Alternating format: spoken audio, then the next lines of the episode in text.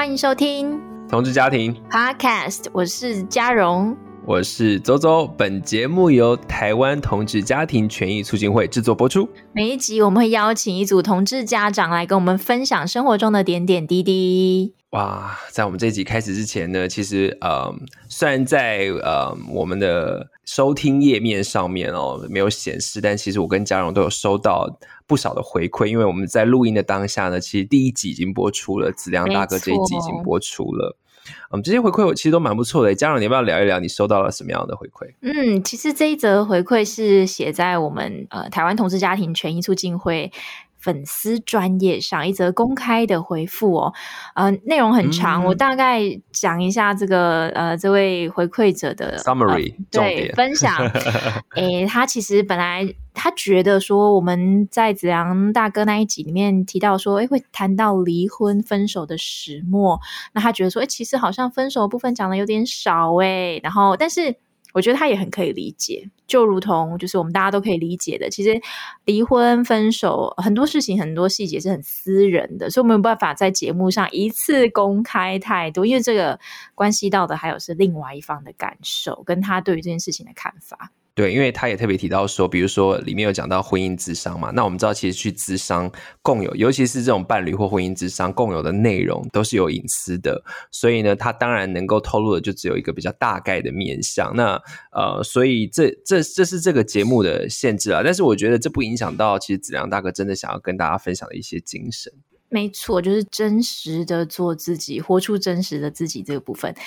那这位听众他其实也问了一个很有趣的问题哦，我觉得听众朋友们也可以来想一想。他说：“等一下也可以问我们等一下的来宾。”对，呃，就是说 什么因素会让同志想结婚？OK，或不结婚，或不结婚。他说过去是因为这个不平等嘛，这个属于我们的权利，呃，我们被排除在外了。那现在有了这样的选择之后。后什么样的情况会让同志想结婚或是不想结婚？我觉得这个非常有趣的这个提问呢，啊、呃，也留给我们的这个听众朋友可以思考看看：你想结婚吗？你不想结婚吗？为什么？嗯，因为其实这个我我也有很多答案，而且我觉得这不限于同志诶，因为我最近才跟一对异性恋的朋友聊，他们就没有要结婚呢、啊，可是他们听完我为什么要结婚之后，他们就变得很想结婚。哦、所以你知道，就是就是跨，就是跨这种性倾向的，就是大家都会在想要不要结婚这件事情，那其实也是很 personal 的。我们我我反而觉得说。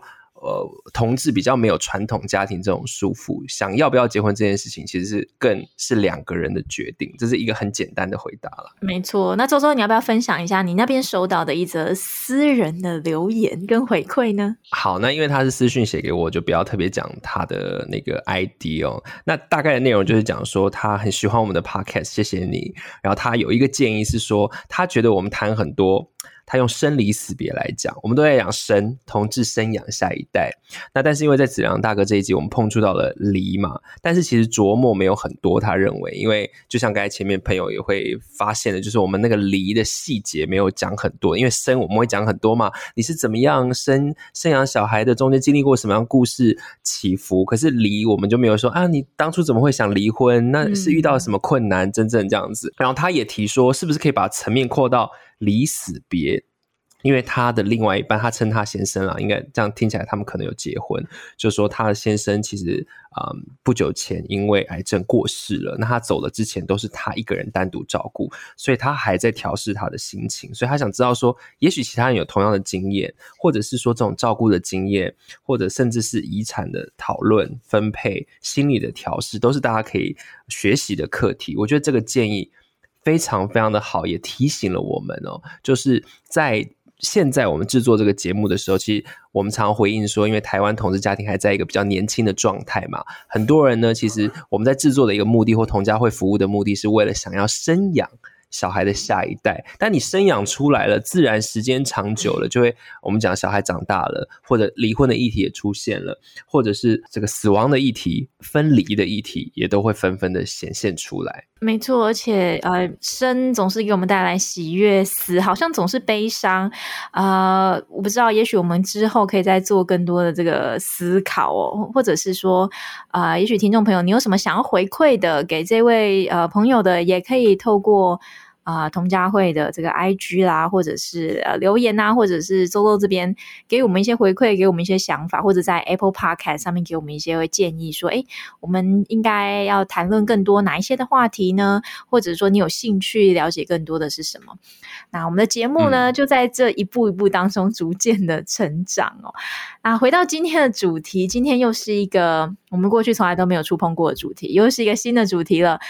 之前不知道大家还有没有印象，嗯、我们邀请了 Sean 来跟我们分享他作为一个单身男同志养育小孩的故事。我印象很深刻，他跟我说，男同志如果要等到有伴侣才生养小孩的话，那太困难了，所以他并没有被这个，他并没有被这个流程绊住啊。他选择勇往直前啊、呃，先实践自己生育的这个梦想。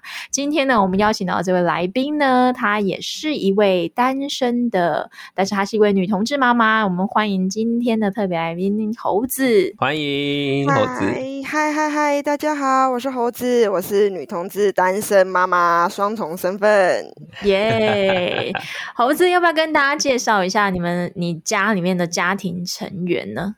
有哪些人？因为我是一个人带小孩，然后我没有在婚姻的状状态中，所以我就跟我的原生家庭，跟我的爸爸妈妈是住在一起的。不过，因为我是一个大家庭，所以我的弟弟、弟妹跟他的儿子住在我们家的楼上。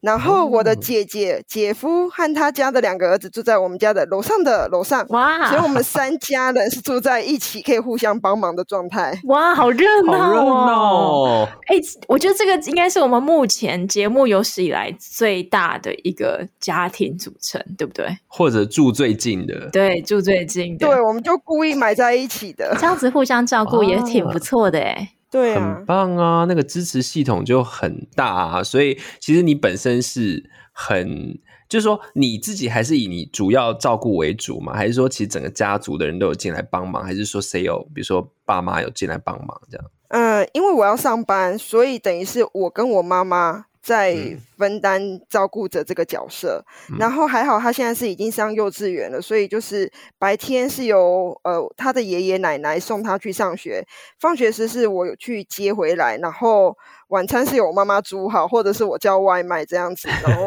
晚上就是由我照顾他这样子。真的要养一个小朋友真的很不容易。我们刚刚稍微听到了一点这个小朋友的资讯哦，所以呃，小朋友怎么称呼他呢？我们可以叫他豆豆，因为他那时候是在我肚子里很小很小的时候，他奶奶帮他取的一个小豆子的那个昵称，所以我们都叫他豆豆。所以豆豆现在已经上幼稚园了。对，他是怎么样来到这个世界，或是来到你们家的呢？其实我从很小的时候，我其实就一直有梦想着怀孕生孩子这件事情。那在这中间，我也经历过几任有伴侣的关系中，然后直到豆豆的这个阶段时，其实我那时候在开始去拥有他的那个阶段，有一半的时间是有伴侣，那后半段的时间就是没伴侣，就是我们俩的观念有点不太合，他不想要有小孩。啊，我想要有小孩，然后我我自己去执行了这件事情，然后我们就渐离渐远，也加上是远距离的关系，所以我们俩就分手了。对，那后来我就是对啊，所以我自己本来是先去找泰国，因为那时候泰国其实蛮多人去的，可是那一年我我都接洽好了，差点要付款那一瞬间，然后那个工作人员就跟我讲说，他们的政策转弯了，不准我们去了。对，然后我就好好难过，我就去找了同家会的网站去问别人，然后有人告诉我日本的某一间诊所可以，我就转过去，然后我都已经钱付完了，泰国那个诊所就很奇妙的又跑来传 mail 给我，问我说你还要吗？我说啊，你们对，他就说，我说你不是说不行吗？他说我可以偷偷帮你，我说呃，我已经联系完其他的了，很抱歉，好可怕啊！他说我可以偷偷帮你。就类似这样，因为他们还是想要，还是会有一点，嗯、呃，走商业那种角度啦。嗯嗯嗯、但我觉得是一个缘分，我觉得还不错，是因为我最后选的日本。其实我真的还蛮喜欢日本的那个环境跟那个氛围，虽然那个费用真的非常的高比泰国的高出了非常的多，但是我觉得在整个过程都是很好的。我就先跟他们买了金子，他们有合作的金子银行在加州，嗯、然后买完金子，他帮我运到日本，然后我就开始一系列的疗程。我你刚刚提到这个费用上稍微有点差别，可不可以跟我们的听众朋友稍微透露一下？当时你知道泰国的费用跟日本的费用 在当时大概是多久之前啊？天呐，他现在四岁，然后我用我跟他的缘分三年，我从开始疗程到拥有他，大概接近三年的时间，所以七年前呢，哇哦，哇塞，对，那时候的费用真的跟我听说，因为我后来有介绍几个同志想要去呃受孕，他们会来问我，嗯、听说现在是翻倍的那个价钱了。就是七年前是可能假设可能，因为我们那时候是收人民币，假设可能是十万人民币，哦、现在可能要二十万人民币才有办法。是大概就是这个数字嘛，让大家可以判断一下。哦，不是，是不是？呃，我那时候去泰国，我那那时候只要一次成功，预估也就是三十到六十万左右台币。这是什么币？台币。台币三十到60。对，那是他要看你的用药是用哪一种药。嗯嗯嗯，对。然后我在日本的话，呃，我全部到结束，假如是一次成功完，扣掉那些失败的话，要将近一百万，一百万，哇！所以你说这个数字可能到今天都翻倍了嘛？也就是到泰国可能已经要超过一百了，那日本搞不好接近两百，有可能。也不会到那么多了，但是就是还是要看它的用药，但是它价位的确真的是提高非常的多了。嗯嗯，我刚刚听到一个蛮关键的资讯，就是说小朋友现在四岁，但是你跟他的缘分其实要再加三，也就是说你为了跟豆豆见面，其实前面花了三年的时间努力，可不可以跟大家分享一下这三年发生了什么事情呢？哦，那真是一个很漫长的日子，也是很很痛苦的日子。因为那时候我，因为我自己从事教职，所以我都只有寒暑假可以飞去日本做这件事情。嗯、那一开始买好精子，我记得那时候是冬天，我一月，我先做了 IUI，IUI 就是指说我们把精子直接植入子宫内，而不是做取卵、做受精卵的情况。嗯哼，然后我想说。嗯我只是因为我是女同志，我没有另外一半，不像异性恋一样可以简单受孕。我的身体应该是没有太大的问题，嗯嗯、所以我就做这件事情。然后没想到失败了，失败后我就决定不要再花冤枉钱，因为那个其实成功率非常的低。对然后我就开始走 IVF，就是取卵。所以我就再隔了一个学期，我到了暑假我就去取卵。取完卵之后，又再隔一个学期才去把我取完卵，他们做好受精卵再植入。那那一次的取出来卵子数量很多，但是质量没有那么的好，所以做出来受精卵当然就可能品质没有那么的高级。嗯，但所以我就植入了一第一次失败，第二次又失败。那时候已经几乎花光了我所有的积蓄。哇！对，然后我真的不知道该怎么办，我就问了翻译，我问了他们，他们那时候是北京办事处有一个，呃，有一个办事处可以问，我就说我该怎么办，他就建议我说就重来吧，哇，重来就是我的卵子再重新取一次，嗯，然后我就很难过，我因为失败总是有原因，我们都是这样想，所以我就回到台湾之后，我就去新竹的送子鸟。诊所，我去做了检查，做了一系列的检查，嗯、然后躺在手术台上做呃宫腔镜的检查。嗯、我有点不太记得里面那个比较仔细的检查叫什么名字。然后我躺在手术台上，医生检查完跟我告诉我说我没有任何问题，是我大哭出来了。哎呦，嗯，对，因为假如你告诉我有问题，我还有办法解决；可是你告诉我没问题，我真的不知道我该怎么解决它。嗯那后来我想说，那就不管了，我就继续。但是我在第一次取卵跟第二次取卵，我有一个很大的改变，就是因为那间诊所有一个医学的中医博士，他是中国人，但是他在日本工作，他有研发了一套很棒的中药，它可以让你一直就是每天喝那个没什么味道的中药，就是非常贵，吉隆包那种，然后你就喝完之后，它的可以保养你的。子宫，然后还有它有推一个东西叫做艾灸，就是类似针灸，但是它是用烧艾草，诶然后就帮你去卵子宫。没听过对不对？有，我有听过。我相信很多听众朋友听过，在什么地方听过呢？在《后宫甄嬛传》里面听过。啊，真的吗？才几月而已就要烧艾了，这个胎恐怕是保不住了。我跟你说，听众朋友，如果你有听过这一段，在各种连续剧里面，请你到我们的 podcast 留言，让我知道我不孤单。哎、欸，我真的没有，因为我们也没没有看过，你知道吗？但我有我有印象，嗯，所以你还有烧艾艾灸，但是不是对，不是像那个《甄嬛传》里面，就是拿一个火盆把艾草烧一烧熏一熏，不是，它是有一个小小的容器，你把那个艾草的制作的一个小小的呃东西放进去，那个它的一个。仪器里面，然后你用火把它点点燃之后，你就是那会热热的，那你就放在你的那个肚子的周围、肚脐周围去烧。Oh. 然后我还买了泡脚机哦，oh. 泡脚桶。对，每天晚上泡脚，边泡脚边烧艾，然后早上喝一杯，晚上喝一杯，我就做了这件事情。可是这个费用真的是超级可怕的贵，因为那个东西是有专利的，很贵。但是真的，我取第二次取卵，我的。状况非常的好，虽然卵子数量很少，但是它那个质量比第一次好非常的多。然后我这一次还多做了一件事情，就是受精卵，我之前没有做 PGS 这件事情，就是呃基因检测。检测，嗯，那对对对，检检测它有没有状况。那我这一次就有做，我就选了两颗做，因为它是一颗一颗的价钱在算的，我忘记是多少人民币，一颗就算。一千还是一万的费用很贵，不便宜，不便宜。对，然后他做完两颗就说没有问题，两个都好。然后本来想说你不要告诉我性别，就他没想到就先马马上把性别告诉我了。对，其实我想要等开奖，但是他就告诉我就两个都是男孩子。然后我就再一次就去，我记得是暑假，我就再去做植入，就是。最后一次了植入，然后我这一次也跟我前面两次的植入有不一样的情况，就是我决定留在那里等到可以验孕为止。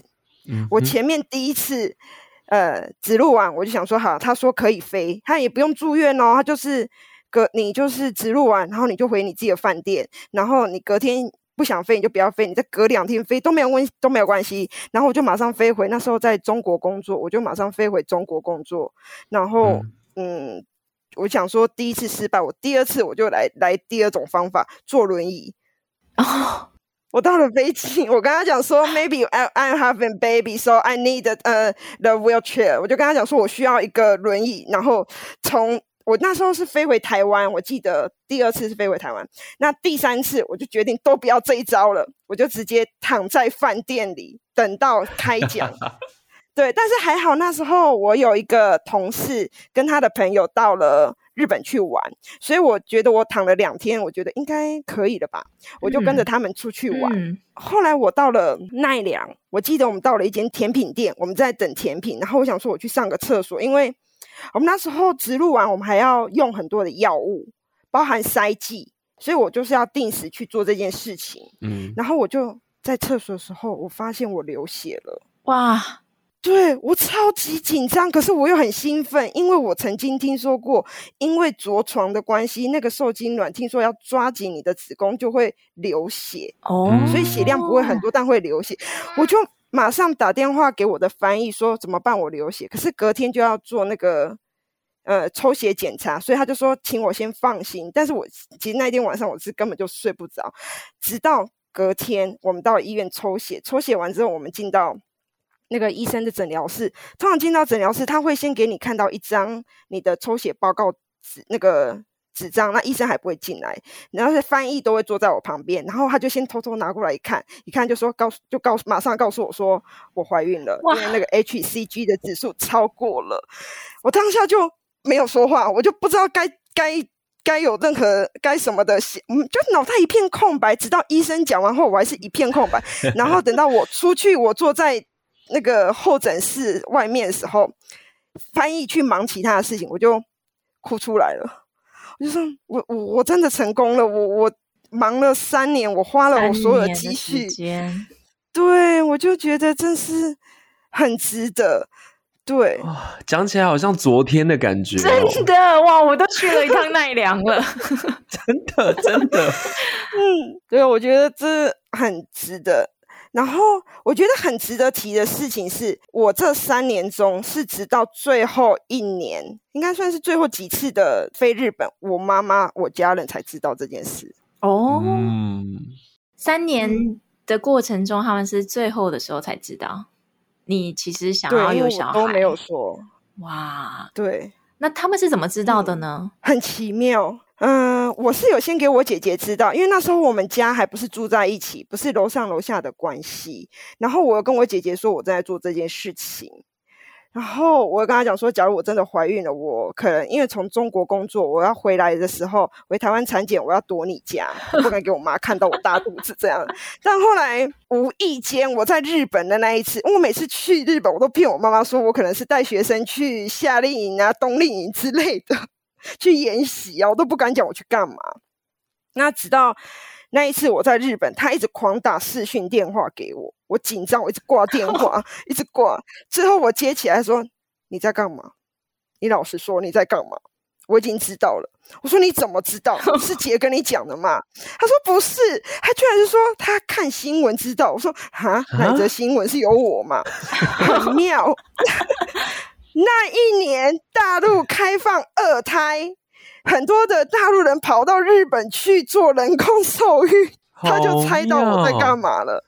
对，是母女连心吧？这个怎么猜得到？这看一个看一个新闻也能联想到自己女儿会去做这个。太厉害了吧！在新闻上看到很多大陆人跑到日本去做人工生殖，然后就瞬间联想到，哎，我女儿最近好像也跟我说，她常常去日本带小带这个小朋友去参加夏令营研习，她应该是去做人工生殖。这样的联想也真的很有趣。是啊，我都说她可以去天桥下摆摊了。算命，姐姐一定有偷讲，我不相信。没有，因为她觉得多一事不如少一事。哦，因为我。我的出柜是我姐帮我拉出柜子，所以其实这件事情是我我们到很很久之后，我高中就出柜了，然后很久之后我们才和解的。嗯，OK，所以她知姐姐知道说，哎，这个事情其实不能呃随便就帮妹妹做决定的。嗯，OK，但是她也不敢隐瞒。当我妈问起，她就说你自己去问吧。间接承认，是的。那妈妈的第一反应是什么？因为我们有听过各式各样的反应，有的人是马上就很很接受，也有是 很有很多的担心疑虑这样。嗯，我觉得因为我很叛逆，我很有自己的想法，从小到大都是。他觉得我都已经做了，他阻止不了我了。但是他知道这费用真的非常的高，他就一直他跟我他已经知道我前面几次都是失败，他一直常常跟我讲说，这次失败就不要再做了。嗯，对，我记得那时候去送子鸟也是他陪我去的。哇，那其实算支持啊，啊就算蛮支持的啊。但是他就会觉得说，真的太花钱了，而且他一直跟我讲说，我一个人生活的话，我就一人保全家保。他觉得不需要多多一个孩子，增加自己的负担。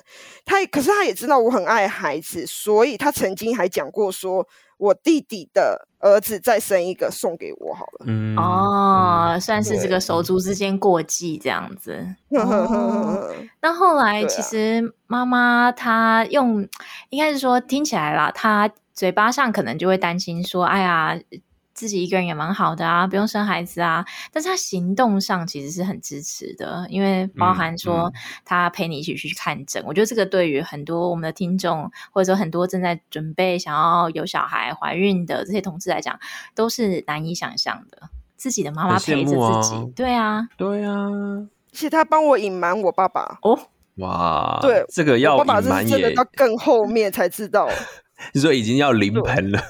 才发现，哎、欸，也没有到，就是最后一次成功的那一次，我爸爸才知道。然后我妈妈就是整天一直打电话问我说：“成功了吗？成功了吗？” 然后我爸爸就骂他：“你不要再问了，他心里会有压力，这样会不成功。”就反而爸爸最后还是 挺支持这件事情，他自己也很害害怕，也觉得我为什么要做这种事情，要拥有孩子这件事情，他很矛盾，他就觉得那我应该要有个后代好了。嗯嗯，所以其实爸爸妈妈的担心，呃，也是我们接下来想要问的一件事情，就是单身养育小孩这件事情，其实真的不是那么容易耶，对不对？嗯，但在我的想法中，我觉得比双亲还容易耶。哦，跟我们说说看你的想法，因为自己身为老师，我会看到很多对的家长。他们在教养上可能会有一些不一样的想法，那这样子就变成彼此还要沟通才能够去教养那个孩子。可是，在我教养的过程中，我只要按照我自己的想法去教养我的孩子就够了，我不用跟另一方去做任何的讨论，对我来说是很足够的。也可能是因为我的后援很强大吧，嗯，所以我觉得。单身养一个孩子，我并不觉得困难。嗯，真的。我刚才偷听了一下，感觉你跟你小朋友是都有用英文对话，是不是？对，这也是你一个教养的 idea 之一。是啊，因为我想要把他养得很会说英文，因为他有是他的脸就真的很非常的混血的样子。我想说，他长大之后可以到爸爸骗一些贵妇包养之类的。太可爱，所以你们的讲话比率多少是英文？我吗？我跟他吗？我全部跟他讲都是讲英文。哦，反正中文那个阿公阿妈，其他其他人家里其他人会跟他讲这样子。嗯，是啊，有时候他是会把我的话翻译成给阿公阿妈听的。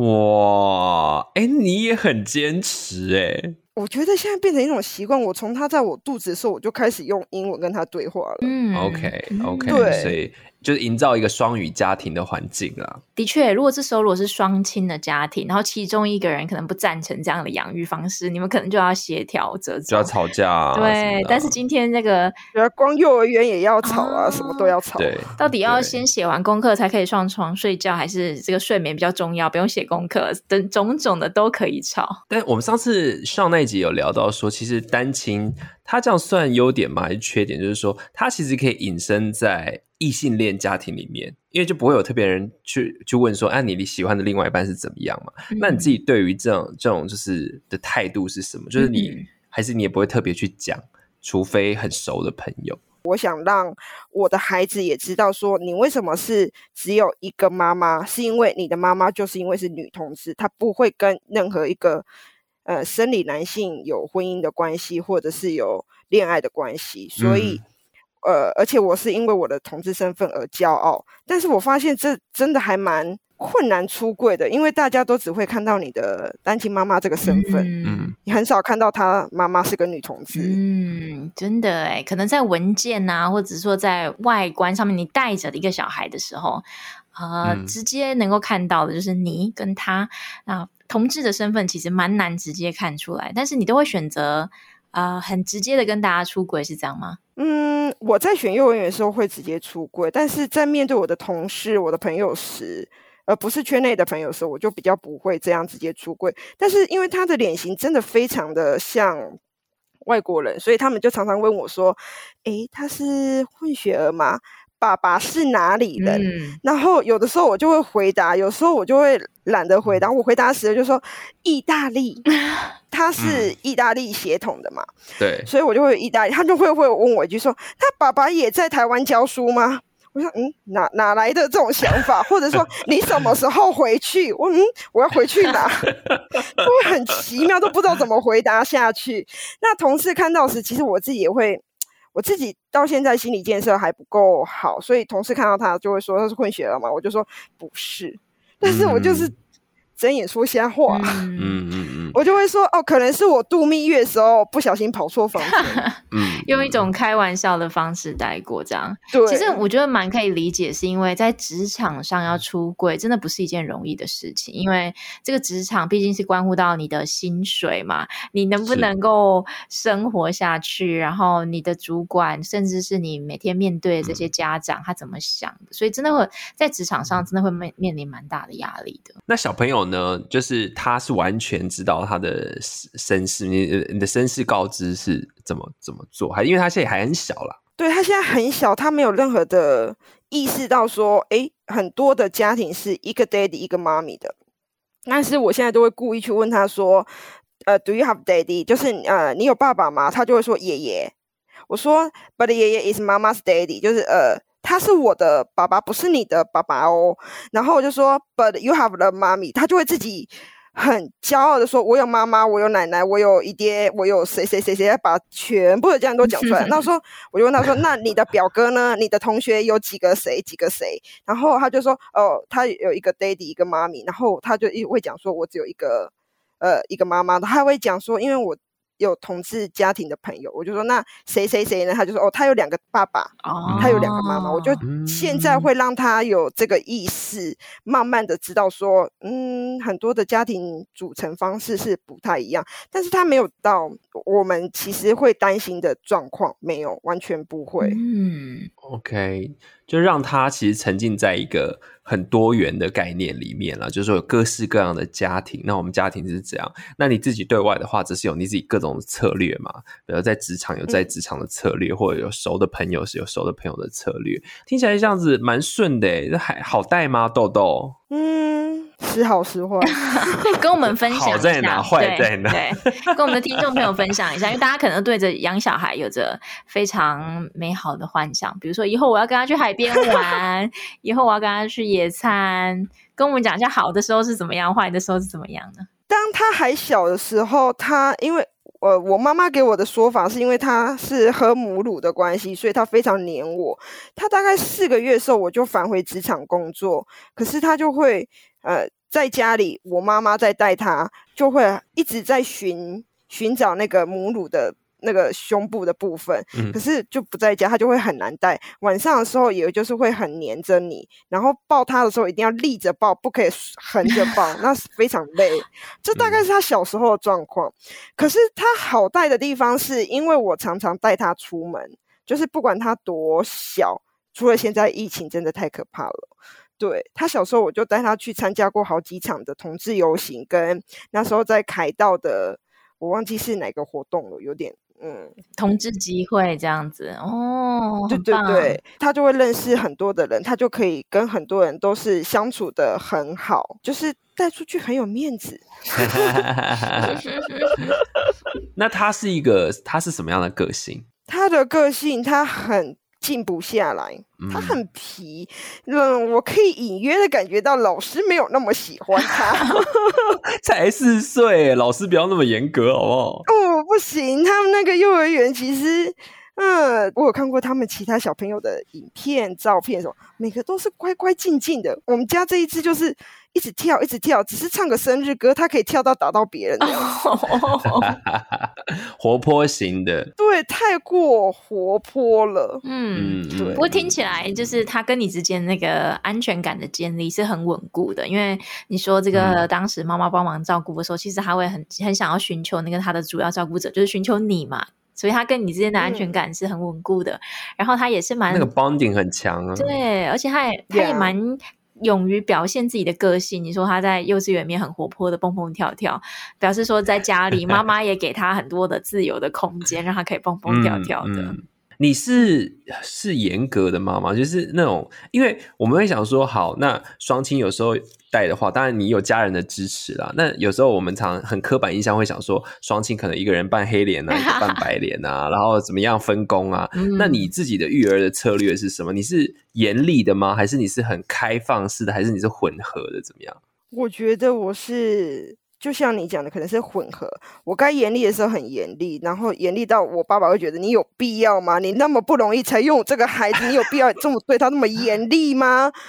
可是该给他自由，该放手给他学习时，我其实都会。像是他刚开始上学的时候，我就要求他自己整理书包，然后回家时自己洗碗，这些事情他都得自己。哇，好棒哦！我从来都不想插手。对，哇，就不会那个像我小时候，我呃。怎么讲我自己啊？像有些小朋友小时候那个碗筷会忘了拿 出来洗，然后就会隔天没有干净的碗筷可以用。这个是要严格执行就对了。对，就要严格执行。可能前几次可能会听到我很用力的咆哮他，然后家里就会受不了。但是几次下来，他就知道那个规矩，就是该做什么就做什么。哦，他就可以很顺利的完成它，独立的完成它。嗯，这也是蛮蛮不错的。你不是那种事事都帮小孩做好的妈妈？不是，因为我想要休息。嗯嗯嗯，这这个这个很对啊，就是小朋友本来能够，你看，其实你看你这样跟他讲或这样训练，他还是做得到啊，他不是做不到啊。没错，嗯，对啊，我觉得要该相信孩子。嗯，你在什么地方给他很大的空间？我会说这个时间点你想做什么你就做什么，但是唯一不能做就是看电视。看电视通常都是要他读完书，他自己去读本、嗯、读几本书，或者是他呃做完什么很棒的事情。像现在我都有给他上 Tutor ABC 的。课程，他上完一个课程之后，就说他就可以看电视，他就会很开心看了一一个节目，这样哇，好上进的小朋友、哦。最流行的话题好了，你会容许他躺在地上吗？嗯什么时候躺在地上哭呢？欸、没有，这最近这个话题超流行诶，就是有一群妈妈，就是欧阳靖，他就说他的小孩就是天生就是只要是不顺他的意，他就会躺在地上，不管在什么地方，公共场所啊、超级市场。其实我妹的小孩也是这样，嗯，那他就认为说他现在慢慢的可以开始欣赏小孩子躺在地上这件事，那就有妈妈出来炮轰他说。不应该这样子，应该要遵守这种公共的秩序啊，不然你就带回家什么的。就有两派，一派是支持躺，一派是不支持躺。我就想说，看看你是怎么样想这件事情。哦，躺这件事情哦，目前我还没有真正遇到他躺在地上。但是呢，假如他对于，比如说他喜欢去便利商店看那个玩具，然后我就会走过去，嗯、然后说我们该走了，他就有点不不情愿走的时候，我就会跟他说。呃，我就可能会蹲下来跟他好好的沟通，然后，呃，跟他说你你其实有很多玩具，或者是我们就一起跟玩具 say goodbye，然后我们就可以走了。那每一次都能成功吗？嗯嗯、对啊，哇，不会有说他躺在地上踢脚，说我要买我要买，不管我要买这样子吗？对啊，他没有到这个阶段呢、啊，看听起来就没有。我会甩头走人哦哦，但没有还不至于，因为我就只会说我要走了，I have to go。我没有办法在这里等你，一直想要去看这件事情，或是买这个，我们没有办法。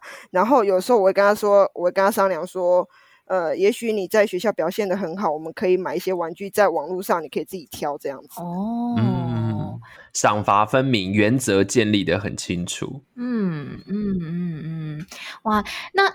刚刚有听到，就是说，其实你在某一些时候，你这个呃家中的长辈爸爸妈妈可能会觉得你稍微有一点严厉了，所以他们会介入你的这个教养吗？因为我们说，哎，双亲可能会有教养不一致的情况，然后以你的情况是单亲，但是跟这个原生家庭住在一起，其他人会对于你的教养方式有其他的不同的想法，或者是说会指导你说你该怎么做，你不能怎么做这样子吗？会啊，但我不听啊。对啊，他就说他的个性是很叛逆了，那他怎么会听？那 那孩子就自己带啊。然后我觉得他就是猴子的家人，一定很了解他的个性，所以嗯嗯，要也是从旁这样子讨论啊，什么不会直接介入，因为介入也无效嘛。对对嗯嗯嗯，是的。我倒是很好奇，哎像那上那一集也有聊到，你还会想要谈恋爱吗？我们需要帮你征友吗？哈哈哈哈呃，应该不会了，因为我觉得我的生活已经够忙了，还要哎重新建立一个感情，重新建立一个关系，不是那么容易的事情。女同志啦，我不知道男同志是不是比较容易？开玩笑，开玩笑都不容易啦。但是你有没有这个心是另外一回事啊？对，你还相信爱情吗？浪漫的说。相信爱情吗？嗯，我觉得有一个孩子之后，我们就不再是爱情了，而是亲情了。应该要去了解他到底喜不喜欢孩子。就算他喜欢孩子，他真的有办法喜欢上我的孩子吗？他能够尊重我的教养方式吗？嗯、我觉得这考虑的真是太多了，我不愿意做这种复杂的事情。哦，哎、欸，讲的蛮有道理，就是说，接下来如果要谈感情、要谈恋爱、谈关系的话。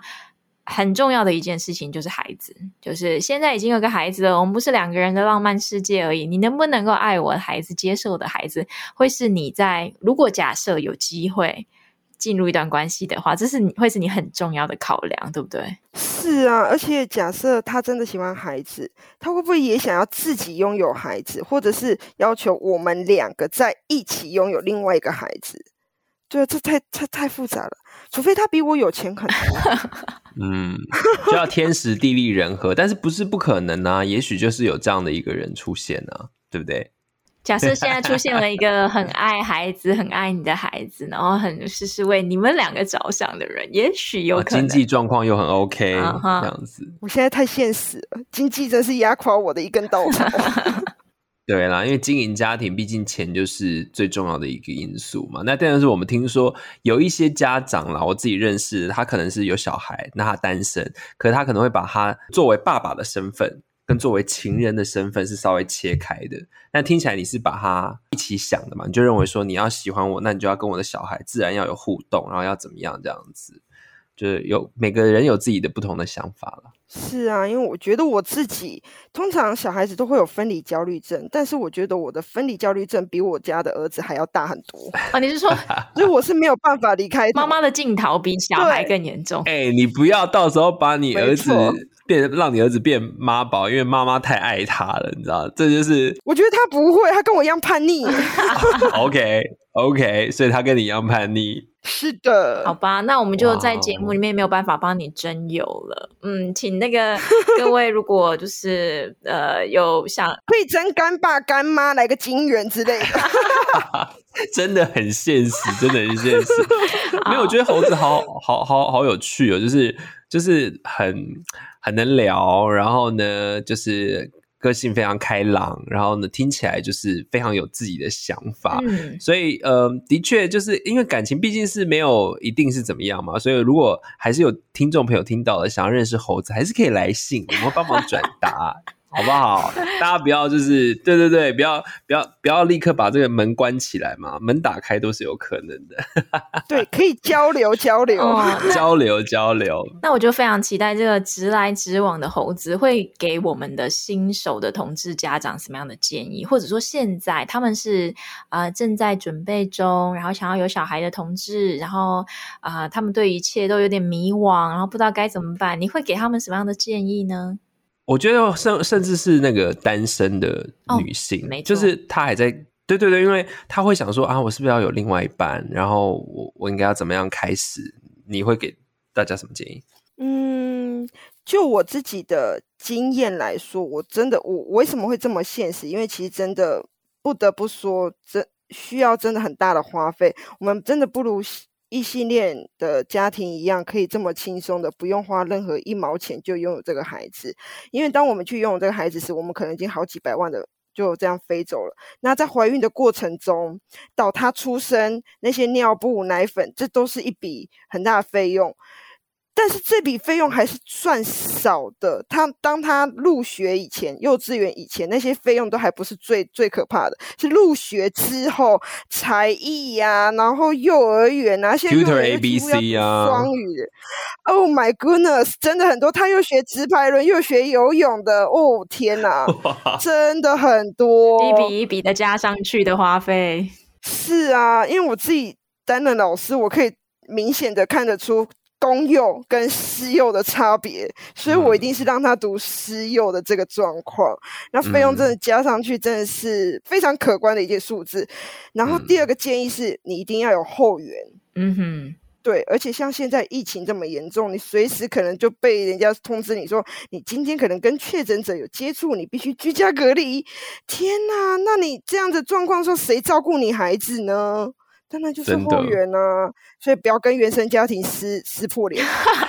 哎、欸，这个也是一个很现实的建议耶，不要跟原生家庭撕破脸。对，其实你也算是蛮幸运的，也可以这样讲。当然中间有遇过一些波折，但或者是说生子那一段历程是真的很痛苦啦。但是最以最终结果看起来，你现在正在一个你很喜欢的生活当中，算是吧？我觉得，因为我其实早就知道说我的父母，因为。其实很多的同志都知道自己的父母应该是不会是其他的兄弟姐妹异性恋夫妻去呃抚养，诶，这样抚养蛮奇怪的，去主要就是去照顾啦。对，所以比较多都是同志这样子要去孝顺，也嗯讲其他不孝顺也蛮怪的。你比较贴心是不是？也没有到比较贴心啊，是说因为同志没有其他的婚姻关系，哦、因为呃异性恋会有婚姻关系，会有姻亲，对对对对对，哦非常好，你终于讲到我想要讲的。OK，公公婆婆、岳父岳母，对，没错，所以大部分同志就会担担起这个家庭的重责大任，所以我觉得我现在本来就是我原本预计的样子，然后我现在有一个我的孩子，我有一个。嗯，我觉得是一个陪伴，因为其实我在感情中，我自己是一个非常黏人的人，哦，是一个很没有安全感的人。可是现在我有一个孩子，我就可以黏着我的孩子，我的生活有了所有的寄托，我可以 想很多事情都跟他有关。我把所有的费用都花在他身上，他的衣柜是我的两倍，我都无所谓。哦。嗯无条件的为一个人付出这样子的爱，嗯、所以其实我有时候这样想也蛮妙的哦。因为搞不好如果你真的有另外一半，你另外一半还会很嫉妒，你知道意思不？就是因为的确会有人有这样的问题啊。你把爱都给了小孩，那我呢？对不对？那我呢？嗯、会会这样会这样，这是很多其实伴侣的挑战，或者是结婚，不管是夫夫妻妻夫妻都好，嗯、所以等于你。就现在就没有这个顾虑吗？你可以无条件把你所有的爱都给豆豆。哎，我另外最后还想要问一个问题，耶，就是说，因为其实，在服务的过程当中，我们会遇到有时候伴侣两个人对于要不要生养小孩这件事情，他们有不一样的想法。其中一个人觉得，哎，我很想要有小孩；另外一个人觉得说，呃，不要吧，或者甚至是打从心底的排斥。呃，如果现在我们的听众当中有人他们是伴侣，然后他们面临的这样子的一个议题的时候，你会怎么样建议呢？分手，就你之前的那个状况吗？类似吗？我我觉得这是一个蛮蛮难过也蛮现实的问题，因为那时候我问他说。你为什么叫我去？因为那时候我们俩。我最后一任，我们俩在关系中的时候，我们有一起建构未来的梦想，有一个房子，我们自己买的，有孩子。然后当我们吃健达出奇蛋吃的脏兮兮时，他就把我们两个拎着到浴室去洗澡，这样都有这个梦想。我就觉得好，他也许想，可是他也曾经也跟我讲说，他不想要孩子。可是当我正在实施这个计划，我跟日本的联系了，我付钱了，我甚至已经买了金子运过来了。我问他。我的第一次疗程，他要不要陪我去时，他跟我说没空。我是一个人去的，我每次去日本都是一个人去，没空。对，那时候他在台湾工作，我在中国工作。我说我们俩一起飞到日本去，你陪我去，他不要。第二次我去取卵，取卵要全身麻醉，这手术比第一次还要、呃、复杂跟危险，要陪伴。嗯，对，他也说不要。后来呢，就他就。对我说，对我没感觉。然后我其实那时候就蛮蛮难过，也蛮生气。是，既然你真的这么不想要有孩子，你为什么没有阻止我，或者是你一直 push 我去做？他跟我讲一件事情，他觉得那是我的梦想，他不可以阻止我的梦想。可是我跟他说，我的梦想中也有你耶。嗯嗯。对，所以最后我走出那段情伤之后，我就真的觉得他真的不想要有，你真的有你的梦，你真的非要有孩子不可的话，就分手吧。嗯，哇，嗯、我们不要耽误彼此的梦想，不要耽误彼此的人生。嗯、我觉得这个。哎，我要回复。哎，这很沉重、啊。对对对，我我突然觉得，哎、嗯，我们这个部分虽然是讲生，但是也回应到我们最一开始朋友的提问呢。哎，生离死别，我们现在都有触碰到了哦。我们现在也有回应到说，关于离别这一件事情，别离这样，对，别离这件事情未必啊。呃未必是一个结束，有时候甚至是彼此人生的新的开始。没错，真的。当时听起来你应该是非常的受伤了，也很痛苦，但是就走过来了。后来想想，觉得这是对他的好，也是对我的好，因为他只要打从心底没有这个想要这个孩子，那我们之后的争吵肯定不断。嗯，这样对孩子的生活来说都不是好事情。他会感受到，嗯、呃，我的另外一半是不想要他的。哇，我觉得这样反而很糟糕。他可以做他的生活，我过我的生活。哇，希望我们这一段最后不会让这个听众朋友开始今晚大吵。听完这一段之后，回去大吵说：“你现在给我讲清楚，你到底有没有想要小孩，还是我们现在要二选一？”我个人是走那种吵架也是一种沟通的支持者，就是要吵就吵，吵出一个结果，这样不要不要暴力就好，不要那个家暴就好了。就是任何的，呃，就是事出必有因嘛，嗯、那有因必有果嘛。我们要改一个宗教节目了嘛？但是我觉得是蛮重要的，就是说，假设这是一个沟通的方式，我们有把自己心里面最想要说的话跟。最想要实践的梦想都讲清楚，下一个像是最后通牒一样的事情。但是我觉得也要提醒一件事情，就是当你真的下了这个最后通牒的时候，你可能也要先有一个预设，说你知道自己即将要面对什么事情，然后这件事情是不是真的是值得你，呃，可能是用一段关系去换得的。That's right，没错。哇，今天在最后的时候又聊开了，这个今天真的非常开心，可以邀请到猴子来到我们的节目，跟我们分享了这么多，呃，不管是求子的曲折，或者是啊、跟家人的互动关系，还有那个猴子作为一个叛逆的女儿。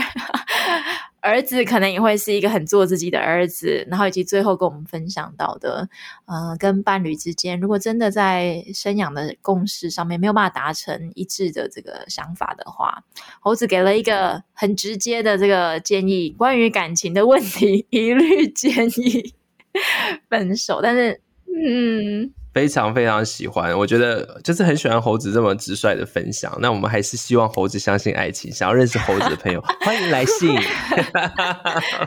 希望我们可以促成一段良缘。没错，没错。但是来信的朋友务必要听完这一整段啊！你要先评估一下自己能不能够这个承受得起，承受常常被冷落这件事吗？不会，希望他可以一起跟你一起 enjoy，你未来的另外一半可以一起 enjoy 在这个育儿的过程之中。嗯、对啊，如果如果到那个机缘来的时候啦，那也很棒。好，那我们今天的节目就到这边告一个段落喽。如果你对于我们的这个啊、同志生养啊有任何的疑惑，或是想要了解更多啊、都欢迎使用我们的一对一的电话咨询服务。那或者是参加同家会的活动，工作人员都非常乐意为你解答哦。那我们今天的节目就到这边告一个段落了，谢谢大家，拜拜，拜拜。